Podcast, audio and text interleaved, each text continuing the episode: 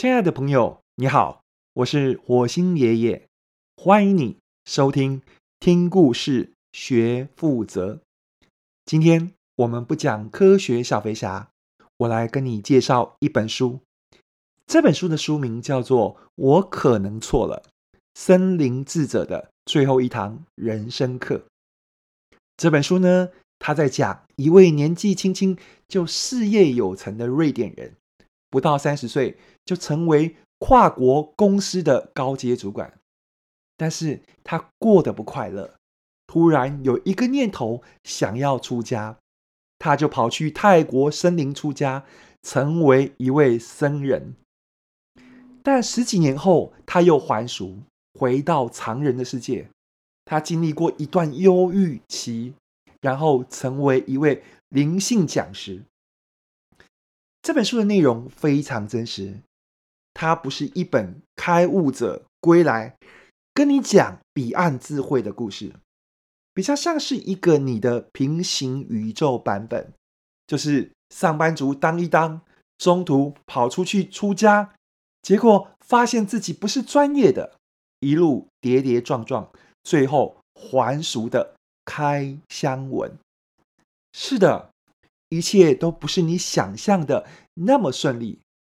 比方说，作者一开始冥想的时候，不是一下子就进入无念的状态，没有念头的状态，而是一堆杂念冒出来，很像是两军在打仗，然后他被炮弹过剩的敌军不停轰炸。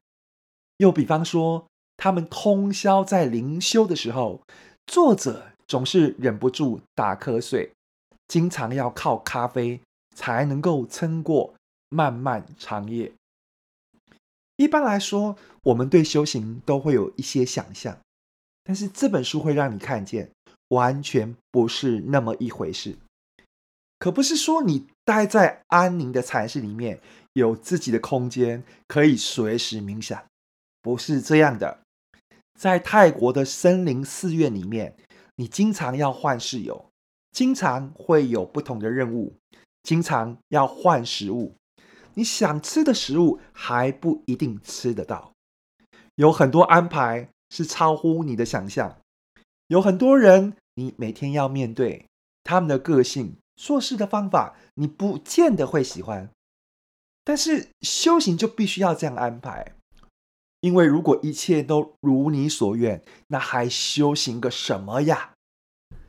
所以跟着作者的叙述，你会觉得自己好像在看一场修行的实境秀。一路上真的很不容易，但是遇到关卡的时候，智者会出现。当然，这里有智慧的智者，有时候是作者自己。读这本书一个大亮点就是。智者总是会在关键的一刻说出棒喝的话。比方说，有一个人很讨厌作者，作者就说：“我需要有人讨厌我，这样才能认清，总是要讨所有人喜欢是多么没有意义。”有一次，瑞典电视台一位节目主持人来访问作者，主持人最后问了一句。如果每个人都决定要出家，世界会变成什么样啊？作者回答：“我想这起码跟所有人都决定当节目主持人一样好。”作者是一个控制狂，什么东西都要事先计划、安排妥当。有一位朋友就提醒他：“别忘了为奇迹留下空间。”这本书的书名，我可能错了。我真心的觉得，这可能是我们一般人最值得修行的功课。我呢，是一直都很害怕那些觉得自己掌握绝对真理的人。你跟这样的人说话，没有交流，只有立场，没有彼此的潮来潮往，只有他单向泄洪，泄洪。当然是他的自由，但是我不想溺水啊。